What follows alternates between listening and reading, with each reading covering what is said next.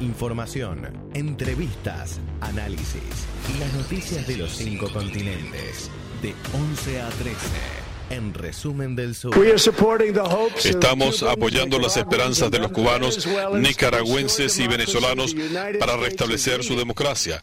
Y Estados Unidos está a la vanguardia de una coalición de 59 naciones contra la dictadura socialista en Venezuela y su dictador Nicolás Maduro.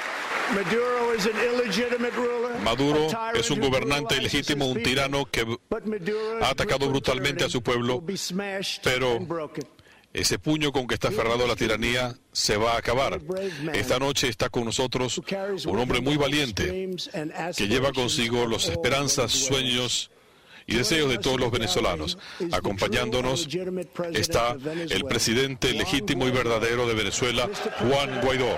Señor presidente, por favor, llévele este mensaje a su pueblo.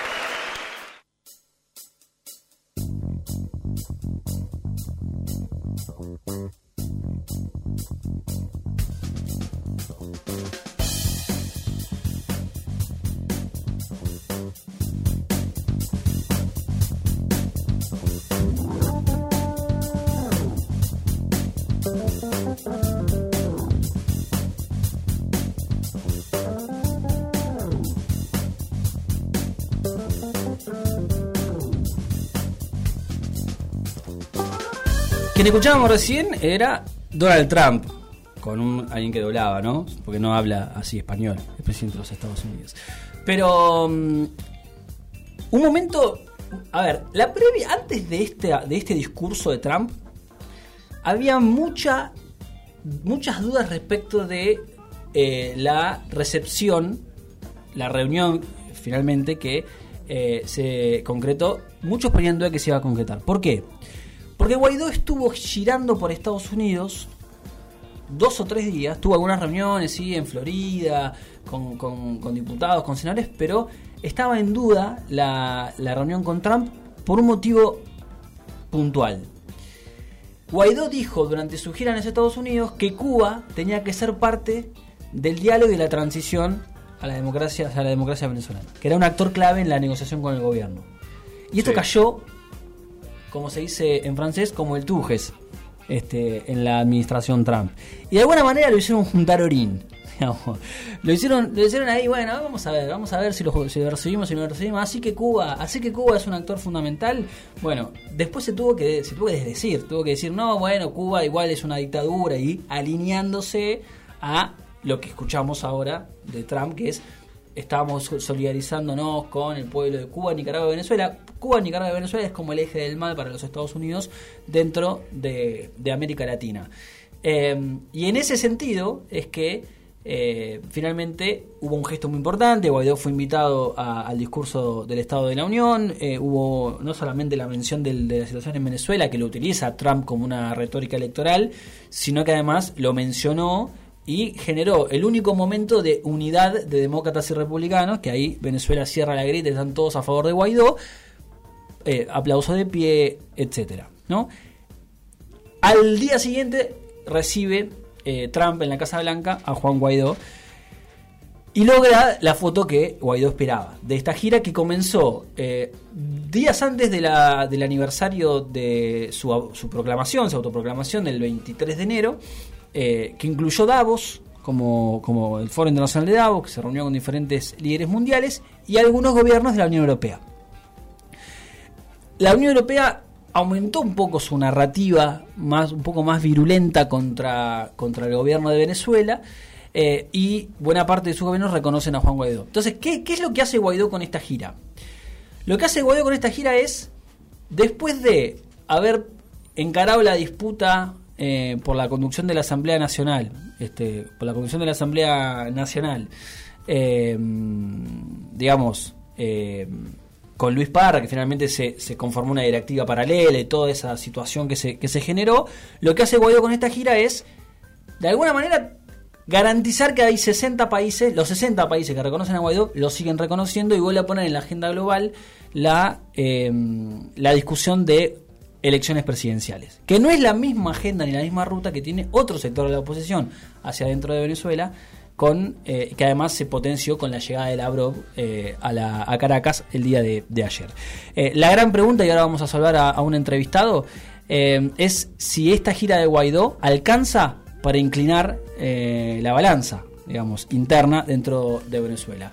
Eh, Mariano de Alba es de, mm, eh, especialista en Derecho Internacional, es venezolano y lo tenemos eh, en comunicación vía Skype. Mariano, ¿estás ahí? ¿Nos escuchás? Buen día. Mm, no nos escucha Mariano. Bueno, bueno, vamos a ver si podemos recuperar, separamos un toque y, lo hacemos. Díganme ustedes, amigos, ¿qué hago? ¿O sigo hablando y lo seguimos? Bueno, seguimos, perfecto.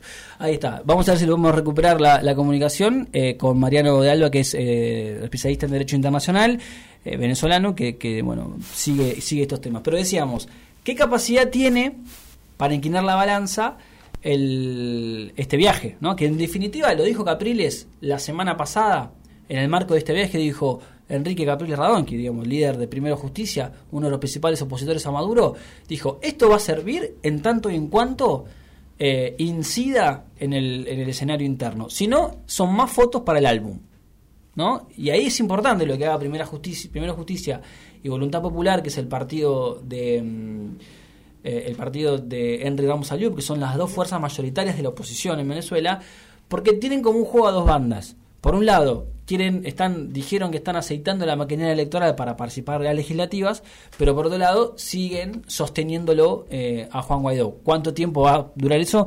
No lo sabemos, porque vos fíjate que mientras esto pasaba en Washington, eh, Maduro eh, logró reunión con un importante funcionario ruso como, como Sergei Lavrov, eh, y además metió a la Mesa Nacional de Diálogo, que la integran Henry Falcón de Avanzada Progresista, Timoteo Zambrano de Cambiemos y otras, y otras fuerzas políticas em, importantes, minoritarias en relación a lo que era la Mesa de Unidad Democrática, pero, pero que son parte del juego político en Venezuela, eh, logró meterla en una misma mesa con, con Sergei Lavrov. Esto parece ser como quién consigue la mejor foto.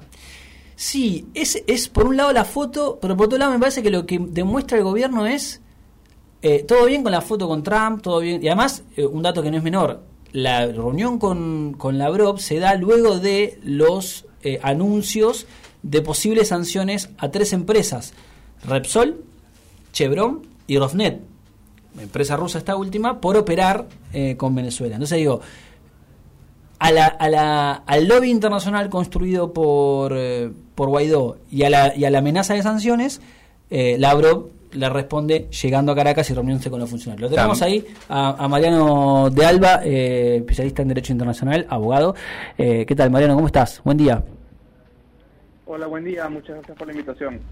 Bueno, gracias a vos por, por este tiempo. La, la pregunta, estábamos conversando un poco, debatiendo lo, lo, que, lo que ha sido tanto la gira de Guaidó como la, mm, como la llegada de, de la BROP ¿no? a, Caracas y la importancia de, este funcionario ruso eh, no solamente dentro del gobierno, sino en, la, en la, esta construcción de equilibrios internacionales que, que pretende tener el gobierno de Maduro. ¿Qué, qué capacidad para vos tiene la gira de Guaidó de incidir internamente, más allá de la, de la foto, más allá de la, del apoyo internacional?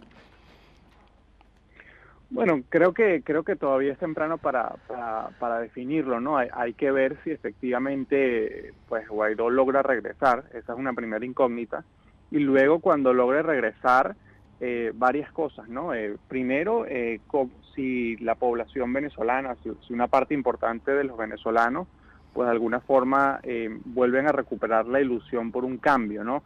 Eh, eso lo vimos a principios del año 2019 eh, con, con Guaidó recién juramentado como presidente encargado, pero a medida de que pasó el tiempo y Maduro siguió en el poder, pues los ánimos de la población fueron bajando significativamente y por ejemplo este año cuando cuando unos diputados que, eran de, supuestamente oposición y el gobierno hicieron una jugada para, para tomar la Asamblea Nacional, pues eh, Guaidó y, los, y, la oposición clásica, por así decirlo, llamaron a la población a protestar, a acompañarlos hasta la sede de, la Asamblea Nacional y la realidad es que muy poca gente atendió el llamado, ¿no? Entonces ese, ese es un primer reto que tiene eh, Guaidó y creo que eh, justamente uno de los objetivos de la gira era precisamente tratar de, darle un espaldarazo internacional a Guaidó a ver si eso hace que, una buena parte de la población recupere los ánimos.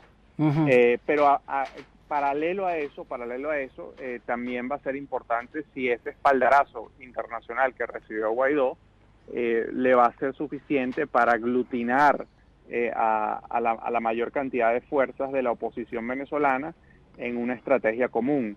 Eh, en este momento la oposición venezolana, a pesar de que Guaidó dijo lo contrario durante su gira, em, está sumamente dividida, no tiene claro qué hacer eh, para enfrentar al régimen de Maduro. Hay sectores que piensan que a pesar de todo el ventajismo y, las pésimas condiciones electorales eh, bajo, bajo Maduro y el control que ejerce sobre el Consejo Nacional Electoral, hay que presionar por unas condiciones y tratar de participar en las elecciones parlamentarias de este año.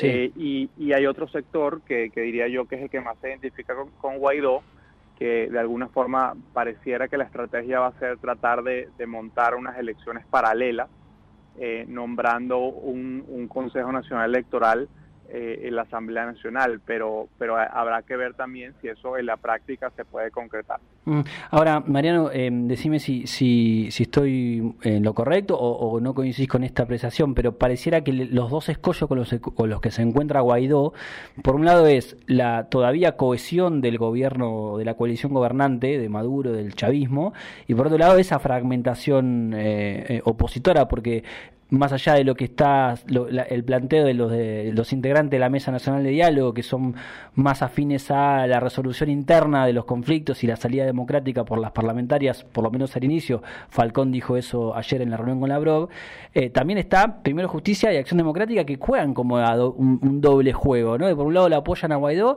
pero por otro lado están como ellos mismos dijeron, aceitando su maquinaria electoral para participar en las legislativas. Sí, sí, creo que eh, está clarísimo que, esa división existe. Eh, Acción Democrática no ha dicho oficialmente qué es lo que plantea hacer, qué es lo que, qué es lo que, qué, es lo que va a hacer. Em, creo que están esperando, me imagino, el regreso de Guaidó y una serie de reuniones. Primero Justicia sí hay ya una división eh, patente. Em, está el, el, primero, el primero Justicia más cercano a Enrique Capriles, que ya ha dicho en varias oportunidades que pues hay que buscar un, hecho político real y hay que tratar de participar en esas parlamentarias, lo, ha dicho en, un artículo que se publicó en el diario El País y luego en, algunas entrevistas. Eh, y luego está quizás el ala más dura y que, que es más cercana a voluntad popular, que, de alguna forma el líder de, esa ala de Primero Justicia es eh, Julio Borges, ¿no? Que, en este momento funciona como una especie de canciller de Guaidó y que lo acompañó en varios momentos de su gira. Eh, luego, el, el gran, el, el, otro gran escollo, efectivamente, y ahí coincido, con tu apreciación, es que en un momento en que la fragmentación de la oposición venezolana continúa creciendo, eh, pues el, régimen de Maduro ha logrado, eh, a pesar de que hay diferencias internas y hay diferentes facciones, ha logrado mantener un, mantenerse relativamente unido. Y más que eso, más que eso, ha logrado mantener un apoyo relativamente fuerte por parte de las Fuerzas Armadas. Entonces, eh, mientras esa situación siga siendo así, yo pienso que va a ser difícil que, se pueda concretar una, una, transición a la democracia en Venezuela. Y luego el, otro problema de, por ejemplo, esa reunión que a la cual tú hacías mención, de donde participó Henry Falcón y, los integrantes de esa, de esa mesa de diálogo nacional con, con el canciller de Rusia y representantes del, del régimen de Maduro, es que bueno, es que efectivamente uno coincide en que, en que tienen que haber eh, condiciones electorales justas en Venezuela, eh, tiene que nombrar su nuevo Consejo Nacional Electoral, pero el gran problema eh, en este momento en Venezuela y, que no, no, no especifica, o por ejemplo no especificó el señor Henry Falcón, es cómo, ¿no? Porque en teoría ese, ese nombramiento del nuevo Consejo Nacional Electoral le corresponde a la Asamblea Nacional por una mayoría de dos tercios. Em, la, el, chavismo se fue de la Asamblea Nacional, eh, básicamente ahorita reconocen es a la Asamblea Nacional de Luis Parra, entonces hay como dos asambleas nacionales, em, aunque la legítima es la que controla la oposición, em, y luego eh, todo indica, todavía no ha sucedido, pero todo indica que el régimen de Maduro, que controla el Tribunal Supremo de Justicia, es el que va a proceder a nombrar un nuevo Consejo Nacional Electoral. Entonces, la realidad es que desde mi punto de vista, en este momento el panorama em, luce muy poco probable que, se pueda dar una mejoría de, las condiciones electorales. La última que te hago, Mariano, em, digamos, ¿cuánto complica eh, eh, en el escenario, cuánto eh, desordena, digamos que, digamos, si bien Venezuela ha sido el centro de la disputa, de, disputas globales desde hace mucho tiempo, en estas últimas semanas lo que ha pasado, bueno, la gira de Guaidó, por un lado, el apoyo importante de Trump, la posibilidad de nuevas sanciones a empresas, entre ellas empresas rusas, la llegada de la la llegada de Zapatero a, a, Venezuela, digamos, este, como que cada actor político va construyendo las alianzas que le mejor para poder forzar un escenario a su favor, pero hay como una especie de empate catastrófico que no termina de inclinar la balanza para ningún lado, eh, o en todo caso para Maduro, porque es el que controla los recursos, los resortes estratégicos del Estado. Mi pregunta es, ¿cuánto complica y cuánto desordena pensando en un año que por lo menos deberían darse elecciones parlamentarias? Bueno, yo creo que complica muchísimo, ¿no? Complica muchísimo porque justamente en las últimas horas eh, pues mucha gente decía, bueno, pero recordemos que Rusia ya no es una potencia, em, ya su, la, la, realidad es que el tamaño de la economía rusa eh, es, bastante pequeña, ¿no? Si uno la compara con, con, Estados Unidos o con China, etcétera, etcétera.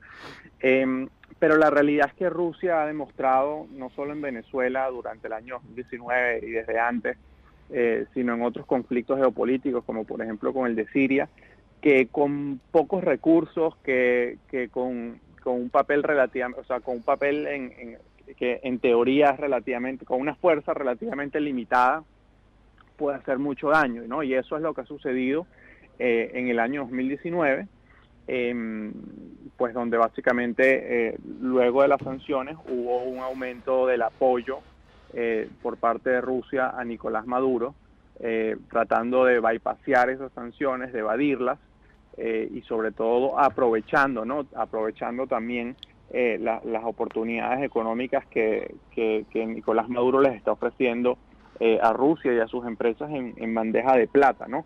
Yo diría que el cálculo de Rusia es, por un lado, económico, tratar de aprovechar esas oportunidades económicas, pero también es un cálculo geopolítico y es que, es que Rusia con, los pocos recursos o con, las pocas herramientas que parecía tener, ha decidido eh, tratar de demostrar eh, en todo el mundo, en diferentes escenarios, de que Estados Unidos ya no es el país tan poderoso que era.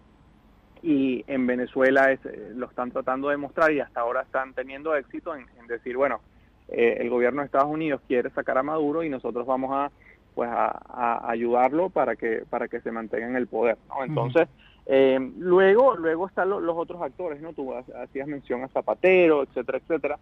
Eh, yo la incidencia de, los demás actores eh, la veo relativamente baja de esos actores políticos. La realidad es que desde mi juicio lo que, lo que está complicando la situación es algunos apoyos internacionales, principalmente Rusia, también Turquía, China en menor medida sigue también apoyando a Maduro, y luego Maduro eh, si, algún efecto concreto han tenido las fuertes sanciones que ha, impuesto el gobierno de Estados Unidos, es que no ha dejado más remedio a Maduro, no, no, porque lo, no por convicción, sino porque sencillamente ha, sido pragmático para sobrevivir, que empezar a abrir la economía venezolana. Eh, y, hoy la economía venezolana está dolarizada, eh, hay básicamente hay un, desorden muy grande, pero de alguna forma sí se siente una mejoría, se siente una especie de, resurgimiento económico, em, que eso hace que mucha gente de la población, eh, después de la desilusión del año 2019, en este momento esté concentrada en, tratar de sacar, provecho de eso y, y, de alguna forma está harta del conflicto político. Clarísimo, Mariano, gracias por este rato. Muchísimas gracias, un fuerte abrazo. Un fuerte abrazo. Mariano de Alba es abogado venezolano, especialista en Derecho Internacional y Relaciones Internacionales. Eh, bueno, aportaba al, análisis de lo que ha sido esta gira de Guaidó. Y, para cerrar, Ale, la, eh, la visita de Zapatero, ¿no? Tenemos que sumar la visita, a la visita de Lauro la visita de Rodríguez Zapatero. Rodríguez Zapatero es un asiduo visitador de Venezuela desde 2016 tratando de alguna manera de componer un puente entre el chavismo y la oposición, muy criticado por la oposición porque lo ven demasiado cerca ¿sí? de Nicolás Maduro. Visitó esta semana, ayer viernes, se reunió con Nicolás Maduro y con Delcy Rodríguez y también prevé reunirse con la mesa de, unidad. Hoy se va a reunir con la mesa de Unidad Nacional. De Unidad Nacional. Exactamente, y pregunté yo a gente que está ahí este, revoloteando en esa, en esa rosca eh, si Zapatero es Sánchez, digamos, ¿no? Porque puede ser Zapatero por su condición de expresidente, no sé, cierta legitimidad. ¿Qué te dijeron? La respuesta fue correcto. Es Sánchez y creo que es la Unión Europea también. Digamos que la Unión Europea tratando de que eh, la agenda no la ponga Estados Unidos, de que la, de la cancha no la marque Estados Unidos. La expresión hacia afuera de la Unión Europea es otra, está bien, por ahí no puede ser de otra manera. Sí, sí, sí, hubo un caso que ahora Ciudadanos y Vox quiere llevar a, a, la Comisión de Justicia de la Unión Europea porque el ministro de Transportes de Sánchez se reunió en el aeropuerto de Barajas con Delcy Rodríguez. Delcy Rodríguez está sancionada por eh, la Unión Europea. Tuvieron una reunión ahí en el aeropuerto, eh, tenía una escala de Delcy Rodríguez y parece que se juntaron a tomar un café. Bien, bueno, el panorama venezolano de vuelta en el centro de las miradas, en el centro de la disputa global. Estamos a cuatro minutos de las 12 del mediodía.